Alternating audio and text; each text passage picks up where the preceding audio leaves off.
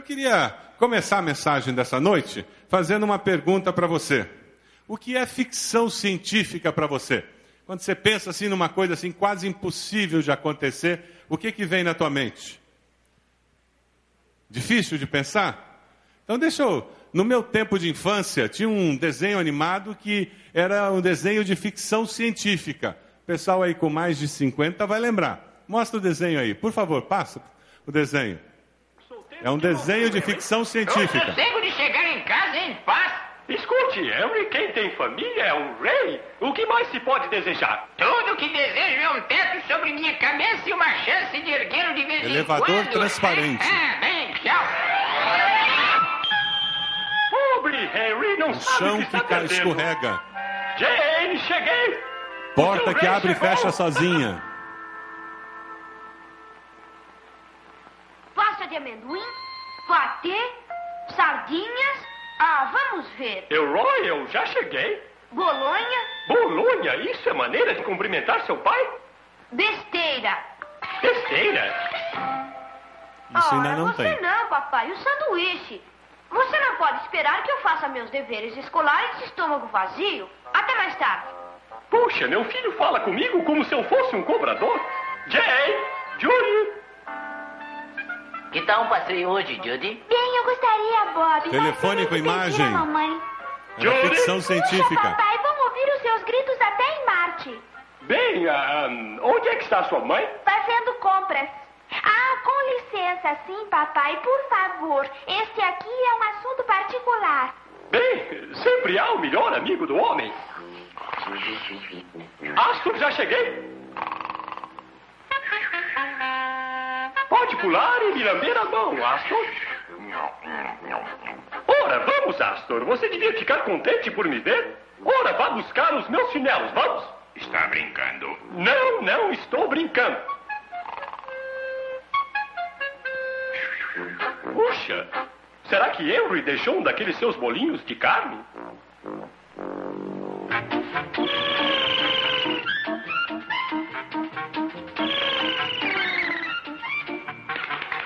A bordo? Espere, espere por mim. Oh, céus, estou exausta. Ah, Ainda bem que aí tem outro. Vai para o fundo do ônibus, por favor. Ah, com licença. Vamos, pessoal, para o fundo do ônibus. Oh, desculpe. Mais para trás, há muitos lugares atrás. Oh, queira perdoar. Todos a bordo. Bem, isso é demais. Tem que cortar a tarifa, né? Ah, joia, pode parar aí. Ficção científica, isso algumas décadas atrás, tudo isso aí era ficção científica. Não existia. É interessante porque quando você pensa em ficção científica, você meio que tem, você tem que exercitar quase que a fé para conseguir imaginar alguma coisa assim. Mas será que isso é ter fé? Ou fé é uma coisa diferente? Alguém com muita poesia escreveu o seguinte: que fé não é uma âncora, mas uma vela esticada pelo vento. Não é um navio no ancoradouro, mas é um navio enfrentando os desafios do alto mar. Fé não é de desfrutar do que já existe, mas é explorar as vastas possibilidades do que existe à frente. Quando nós falamos de fé, nós falamos de algo mais do que ficar imaginando o futuro possível. Nós falamos de você pensar num ser superior que pode levar você ao inimaginável. Um ser superior que pode tirar você da realidade nua e crua da existência humana. Fé é muito mais do que ter uma boa imaginação. Fé está vinculada a um outro ser. Quando a gente estuda a experiência de Abraão, isso fica muito claro. Nós estamos nas nossas células estudando Abraão nessa semana passada e nós aprendemos muito com ele. O Deus provedor é aquele Deus que se relaciona com todos nós e que supre as nossas necessidades. E quando nós vemos a história de Abraão, nós vemos um Deus que nos chama a ter um relacionamento vivo com ele. Eu queria convidar você a abrir sua Bíblia lá em Hebreus, capítulo 11, de 8 a 19. Quem esteve hoje cedo vai perceber que o pregador de hoje cedo escolheu o mesmo texto. Eu achei muito interessante. Eu acho que nossa igreja anda precisando ouvir esse texto. Ele não sabia o que eu ia pregar, ele foi convidado por causa da corrida, ele pertence aos atletas em ação. Ele veio dos Estados Unidos e ele trouxe o mesmo texto. Hebreus 11, de 8 a 19. Veja se tem uma pessoa perto de você que não tem Bíblia, para você repartir com ela. O texto começa com o versículo 8 dizendo: Pela fé, Abraão, quando chamado, obedeceu e dirigiu-se a um lugar que mais tarde receberia como herança, embora não soubesse para onde estava indo. Deus chama e espera obediência. Ter fé é se relacionar com esse ser divino, esse ser transcendente e ter uma postura de obediência. Isso é ter fé. Isso é diferente do que muita gente acha que é ter fé. Não é ser aventureiro. Não é simplesmente ser uma pessoa desprendida. Uma pessoa meio treslocada. Ter fé é confiar no ser transcendente de tal forma que eu até faço o improvável, porque eu sei que Deus é confiável. É interessante porque na vida de Abraão, Deus o encontra como alguém bem-sucedido, feliz, casado, tudo muito bem na sua vida, e Deus diz: deixe tua parentela, deixe sua família, pegue a sua esposa e vá embora para um lugar que eu vou te dizer. Você já teve que morar longe da sua família, dos seus pais, parentes? Você já teve que arrancar raízes e ir morar num outro lugar, num outro estado, numa outra cidade? Ou quem sabe num outro país? Complicado isso. Existe um preço a ser pago. E Abraão ainda não sabia nem direito para onde, ele só sabia a direção. Deus ainda não tinha revelado tudo para ele. Uma afirmação muito clara que as Escrituras traz trazem para nós é que todos nós somos chamados por Deus. Primeiramente, somos chamados à salvação. Deus deseja que todos sejam salvos. Jesus veio ao mundo e nós vamos comemorar a Páscoa daqui a pouco. Ele morreu naquela cruz, porque todos nós somos pecadores, então todos precisam de um Salvador. Jesus ressuscitou no terceiro dia para garantir que existe vida e vida eterna depois da morte. As Escrituras nos garantem que Deus deseja que todos sejam salvos. Todos nós somos chamados à salvação. E todos nós somos chamados para um ministério, para um serviço. A palavra ministério é, vem da raiz do servir. O significado é esse. Ministrar é servir. Você não foi chamado para juntar dinheiro, para ser bem sucedido. Deus não criou você para isso. Deus nos criou para nós fazermos com que a vida de todos fosse melhor. O ser humano, no seu egoísmo, é que vive achando que ele é o centro do universo e que a terra vive, gira em torno do seu umbigo. É por isso que em casa nós temos problemas de relacionamento, é por isso que no trabalho temos problemas de relacionamento, na escola temos problemas de relacionamento. É o egoísmo do ser humano, o egocentrismo que faz isso. Todos nós somos chamados para alguma coisa. E se você não exerce a sua profissão com essa consciência, com esse senso de missão, você se transforma um, um profissional medíocre. Porque você exerce a tua profissão como meio para se promover, como meio para ganhar dinheiro, um meio para adquirir fama. Isso é muito pouco, é muito chã, é muito baixo. Isso não traz realização pessoal. Prepare-se para ser um velho frustrado. Prepare-se para ser uma pessoa com relacionamentos interesseiros. Porque se eu construo a minha vida atrás da fama, eu vou construir relacionamentos interesseiros de gente que está atrás da fama. E enquanto eu estiver em cima, está todo mundo atrás mamando em mim. Coitado de mim quando eu não estiver lá em cima. Sumiu todo mundo. Os relacionamentos verdadeiros, genuínos, sinceros, eles só acontecem quando nós nos deixamos ser seres humanos que amam e se deixam amar. E que de uma forma sincera buscam o bem do próximo. É interessante porque Deus, quando chama Abraão, Deus o chama para uma jornada de fé. Deus coloca um desafio tão grande que chega a mudar o seu nome. A experiência é tão forte, tão intensa. Não será mais chamado Abraão, seu nome será Abraão, porque eu o constituí pai de muitas nações. Ele muda o seu nome de grande pai para pai de muitas nações, porque agora aquele nome, ele reflete a missão que ele tem. É como se esse senso de missão se tornasse tão intenso na vida do indivíduo que ele começasse a refletir no seu jeito de ser, falar, existir, aquele propósito maior recebido de Deus. Quando você exerce o seu magistério lá na escola, tem que ser muito mais do que cumprir aquelas horas de trabalho e ir embora. Quando você trabalha com vendas, tem que ser muito mais do que atingir a sua cota você está na faculdade, tem que ser muito mais do que tirar as notas. Tem que ter uma excelência maior do que isso. Quando você exerce um cargo como político, como alguém eleito pelo povo, tem que ter um propósito maior do que simplesmente me manter lá, conseguir ser reeleito. A vida tem que ter uma razão maior e é isso que Deus procura construir em nós. E na relação que nós podemos ter com Ele, Ele nos dá promessas, porque toda vez que nós nos aproximamos de Deus, toda vez que nós nos relacionamos com Deus, nós descobrimos que Deus é um Deus que nos busca, um Deus que se deixa encontrar e é um Deus que nos faz promessas.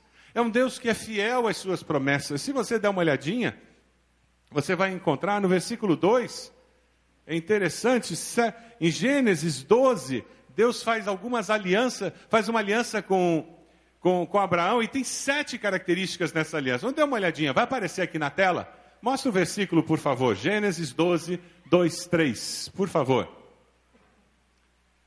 Isso, vamos ler juntos? Farei de você um grande povo e o abençoarei. Tornarei famoso o seu nome e você será uma bênção. Abençoarei os que o abençoarem amaldiçoarei os que o amaldiçoarem, e por meio de vocês, todos os povos da terra serão abençoados. Tem sete, sete promessas de Deus nesse texto. Mantenha o texto na tela, por favor. Pegue o esboço que tem aí e dê uma olhadinha, veja se você consegue preencher as sete promessas feitas. Aí no esboço que está na revista. Quais foram as sete promessas que Deus fez? Você consegue preencher aí no esboço? As sete promessas? Dá uma olhadinha no esboço, aí na revista que você recebeu. Quando Deus se relaciona conosco, Ele faz promessas, porque o desejo dele é nos ajudar a viver para abençoar o nosso próximo. E é no viver para abençoar o próximo que nós encontramos realização na vida. É isso que vai nos tornar pessoas doces no final da vida. É isso que vai nos tornar pessoas realizadas no final da vida. Porque nós vamos olhar para trás e dizer: valeu a pena. Eu não usei o próximo, eu abençoei o meu próximo. Se nós formos olhar essas sete rapidinho, vai aparecer aí na tela. Farei de você um grande povo, primeira. Segunda, o abençoarei. Terceira, tornarei famoso o seu nome. Quarta, você será uma bênção. Deus nos abençoa para sermos bênção. Quinta, abençoarei os que o abençoarem. Sexta, amaldiçoarei os que o amaldiçoarem. Sete, por meio de você, todos os povos da terra serão abençoados. Pela fé eu obedeço a Deus. E quando eu obedeço a Deus e eu vivo essa vida com senso de missão para o abençoar o, nosso, o meu próximo, o que acontece é que eu descubro as promessas de Deus se tornando verdade na minha vida, na sua vida. Deus chama você e espera obediência. Deus chama você e Ele vai sempre cumprir as suas promessas. Vamos ler juntos Hebreus 11, 9 e 10, que vai aparecer aí na tela? Vamos lá? Pela fé, peregrinou na terra prometida como se estivesse em terra estranha. Viveu em tendas, bem como Isaac e Jacó, coerdeiros da mesma promessa.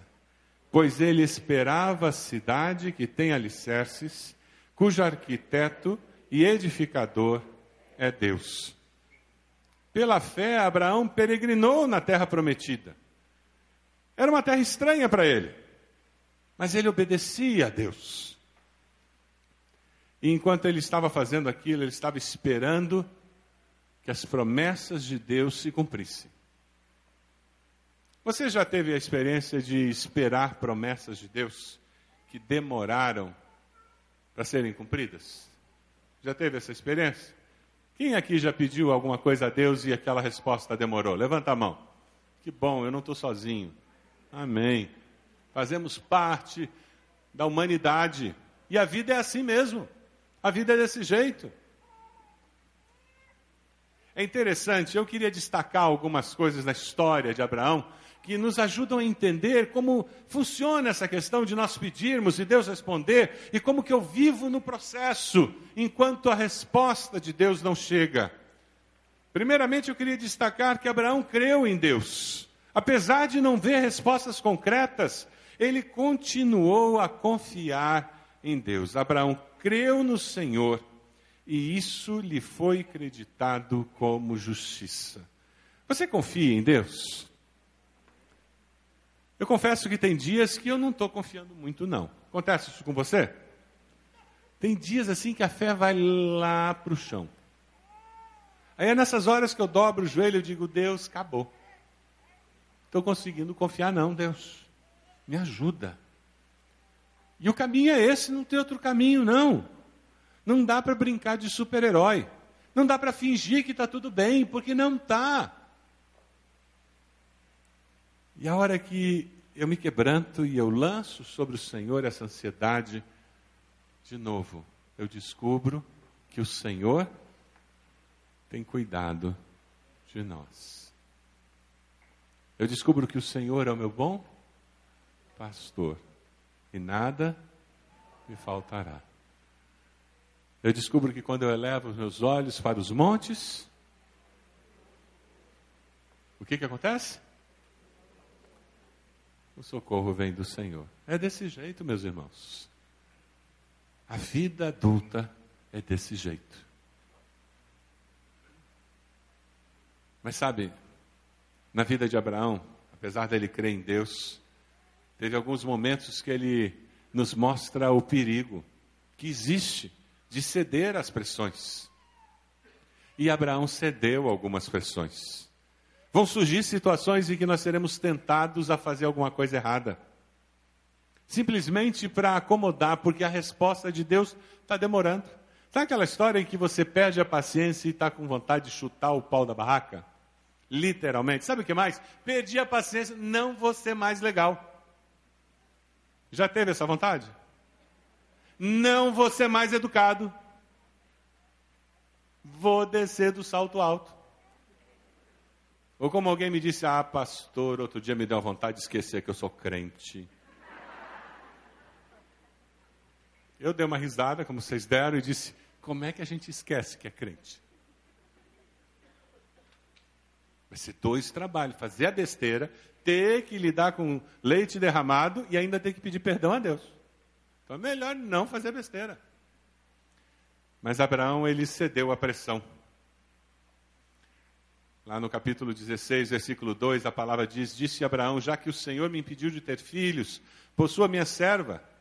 Talvez eu possa formar família por meio dela. E Abraão atendeu a proposta de Sarai. E a gente sabe a confusão, até hoje está aí a confusão dos árabes e judeus, por causa dessa besteira que ele fez.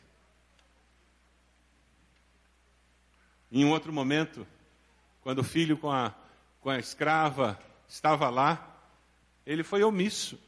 Ah, e o homem gosta de ser omisso, né? Ele finge que não está acontecendo nada em casa. Ele acha que porque ele está fingindo que não está acontecendo nada, vai sumir do nada. Lamento informar, não some, só aumenta. Não melhora, só piora. Então é melhor você tirar do modo omisso, vira a chavinha para ação. Faça alguma coisa. Ele foi omisso. Capítulo 16, versículo 6 a palavra nos diz: Então respondeu Abraão a Sarai: Sua serva está em suas mãos, faça com ela o que achar melhor. Não tenho nada a ver com isso. Já viu isso em algum lugar? Ah, então você, você cuida das crianças, faça você o que quiser com ele. Já que você está preocupada com a sua filha, então cuide dela. Já ouviu isso em algum lugar? Então Sarai tanto maltratou Agar que esta acabou fugindo. Homens, você tem sido omisso dentro do seu lar? Você tem fingido que não tem um problema? Lamento informar, ele só vai aumentar. Por favor, faça alguma coisa. Sente com sua esposa, conversem, acertem os ponteiros, resolvam. Mas não deixe a coisa continuar indo.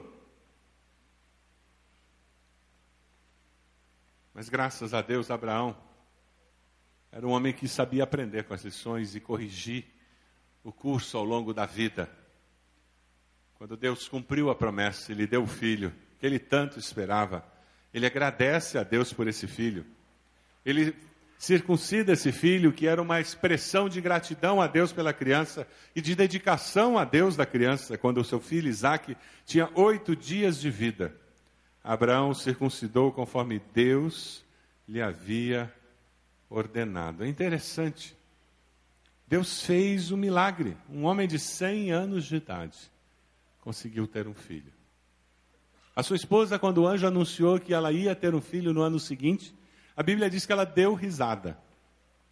É, como é que eu, na minha idade, meu, e meu Senhor, na idade dele, ainda vamos conseguir isso? Pela fé, Abraão e também a própria Sara, apesar de estéril e avançada em idade, recebeu poder para gerar um filho porque considerou fiel aquele que lhe havia feito a promessa. Assim, daquele homem já sem vitalidade, originaram-se descendentes tão numerosos como as estrelas do céu e tão incontáveis como a areia da praia do mar. Deus chama você. E na hora que você se coloca nas mãos de Deus, milagres acontecem milagres acontecem. A questão é se você está disposto, disposto a se colocar nas mãos de Deus. A vida da irmã Cristina foi mudada. Mas alguém se colocou nas mãos de Deus para vir tomar café aqui na igreja num sábado, às seis e meia da manhã, para pegar a van que a nossa igreja aluga, para ir até a penitenciária feminina falar de Jesus. Ah, quando alguém se coloca nas mãos de Deus, milagres acontecem. Aí algumas irmãs foram até o CRAF e encontraram aquelas moças que estavam lá, no semiaberto, e fizeram discipulado com elas, e oraram com elas, encorajaram-nas. Quando alguém se coloca nas mãos de Deus, milagres acontecem. Quando nós saímos da nossa zona de conforto, e nos colocamos nas mãos de Deus, milagres acontecem. Quando você vive com senso de missão, de que Deus nos chama para sermos salvos através de Jesus, que Deus nos chama para vivermos nossos dias de vida cumprindo uma missão. Seja como políticos eleitos, seja como funcionário de carreira do governo, seja como professor universitário do primeiro grau, professor de pré-escola, seja como vendedor, seja como dona de casa, seja como estudante, mas todos nós temos uma missão dada por Deus. Quando nós vivemos com esse senso de missão, a vida começa a fazer mais sentido. E as situações da vida começam a ser trabalhadas, resolvidas, com outra perspectiva. Pessoas que ousaram sair da sua zona de conforto experimentaram o poder de Deus mudando a história da sua vida. Você gostaria de sair da sua zona de conforto? Dizendo, Deus, eu vou começar a viver com esse senso de missão. Eu quero que a minha vida faça diferença quando eu estiver lá na faculdade, quando eu estiver lá na escola, É, eu vou abrir um espaço vida, vou começar a reunir com pessoas só para a gente orar. Não vai demorar muito tempo, mas a gente vai começar a dar espaço para o Senhor ali na escola, na faculdade.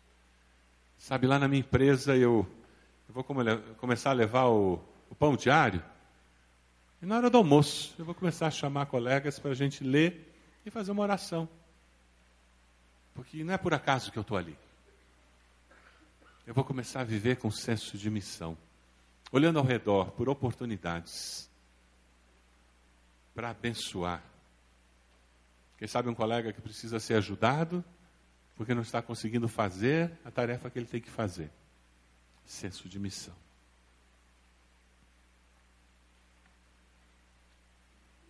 Hoje na corrida, um dos corredores, o pastor André estava contando, ele estava correndo, passou por alguém que estava reduzindo o tempo, o jeito de cansado, ele reduziu e veio caminhando com aquela pessoa, conversando. Chegaram aqui, continuaram conversando. E através daquele momento de atenção, o fato dele ter reduzido só para caminhar com ele e conseguirem chegar ao final juntos, aquela pessoa veio a confessar Jesus como Senhor e Salvador hoje, aqui no estacionamento da igreja. As pessoas precisam sentir-se amadas sinceramente por aqueles que já experimentaram o amor de Deus. O desafio dessa noite, Deus chama você e espera a obediência. O que, que Deus tem falado ao seu coração? Quais os desafios que Deus tem apresentado a você?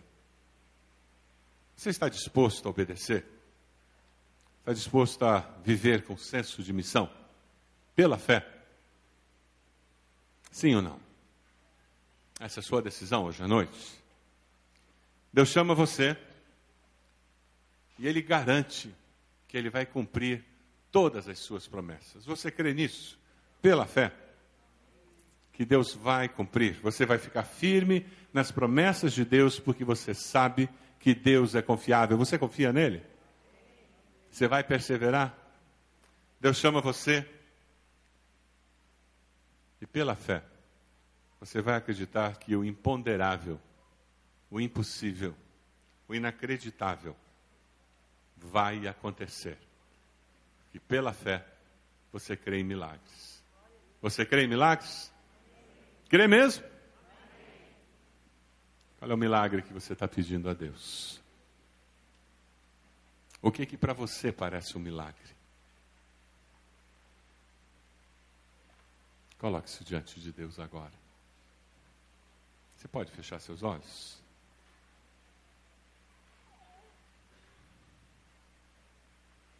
Momento seu com o Senhor. Momento muito especial. Eu queria convidar você a olhar para dentro do seu coração. Você tem confiado realmente em Deus? Você já aceitou a chamada que Deus fez a você para ser salvo, se arrepender dos seus pecados, confessar Jesus como Senhor e Salvador, reconhecendo que Ele morreu naquela cruz por você? Você já fez isso? Se você ainda não fez, eu queria convidá-lo a fazer uma oração simples, muito breve. Você e Deus, dizendo: Deus, me perdoe pelos meus pecados.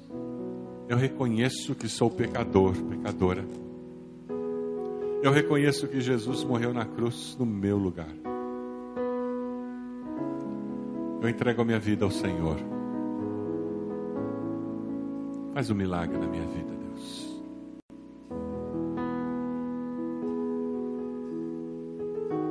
faz um milagre na minha vida.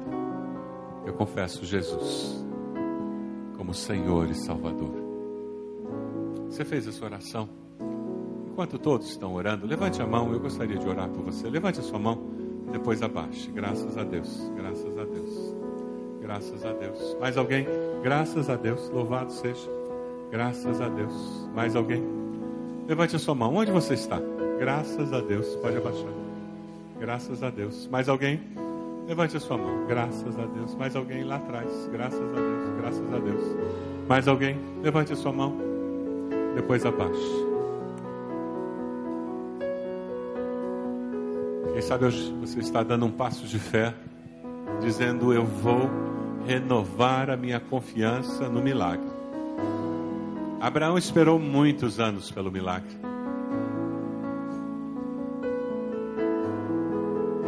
Quem sabe você está na véspera da resposta. Ou quem sabe ainda tem mais um tempo de jornada. Mas independente de quando a resposta virá, você continuará confiando no Senhor. É essa a sua oração hoje à noite? Levante a sua mão. Onde você está? Amém. Mais alguém? Amém. Glória a Deus.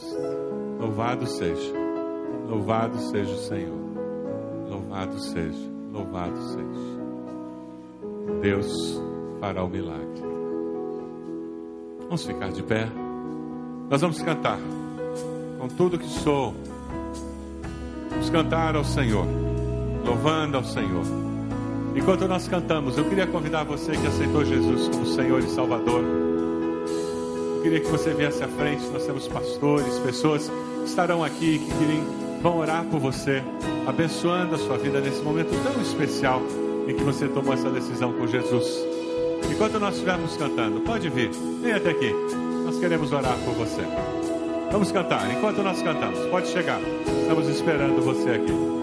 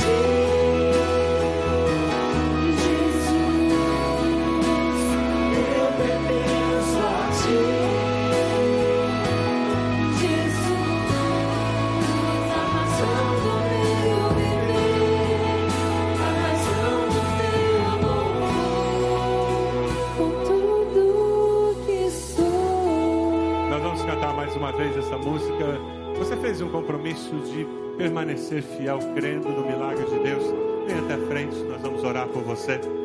Enquanto nós estivermos cantando mais uma vez, vem até aqui. Você que fez o compromisso dizendo: Eu creio, eu renovo a minha fé, que eu creio no milagre de Deus, porque ele ainda vai acontecer. Vem cá, vamos chegando. Pode vir. Nós vamos orar por você no final desse culto. Vamos cantar mais uma vez.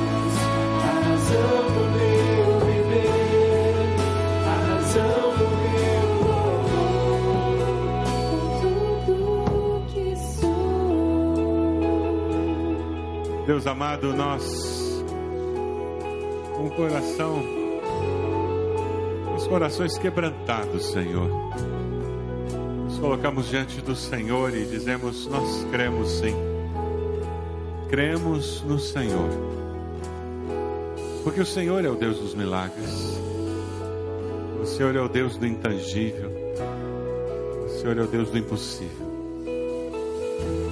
aquilo que nós não conseguimos imaginar. O Senhor é tão simples. Aquilo que nós não conseguimos alcançar está nas tuas mãos. É por isso que nós nos voltamos para o Senhor e para o Senhor apenas. Todas as coisas estão sob o teu controle e nós sabemos disso. Ó Deus, aqueles que estão com o coração quebrantado, desanimado, tendo dificuldade para crer, renova a sua fé, Senhor. Ajude-os a colocarem os olhos em Jesus, vendo o invisível. A Deus renova a nossa fé, para que nós possamos crer contra as evidências crer contra as circunstâncias, porque o Senhor é maior do que tudo isso. Abençoa teus filhos e tuas filhas que estão aqui, Senhor. O Senhor conhece o anseio de cada coração. Com a tua graça, com a tua bondade, abençoa-os, ó Pai.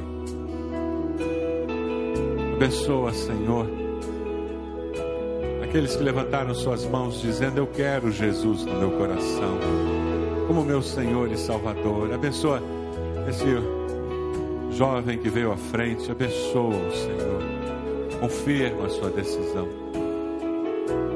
Ó oh, Deus, e como igreja, nós estejamos nos encorajando um ao outro a crer no Senhor. E como igreja, possamos sair daqui com um senso de missão tão claro, que a nossa cidade possa ser abençoada, porque nós moramos nela. Essa é a nossa oração, no nome de Jesus. Amém, Senhor. Amém.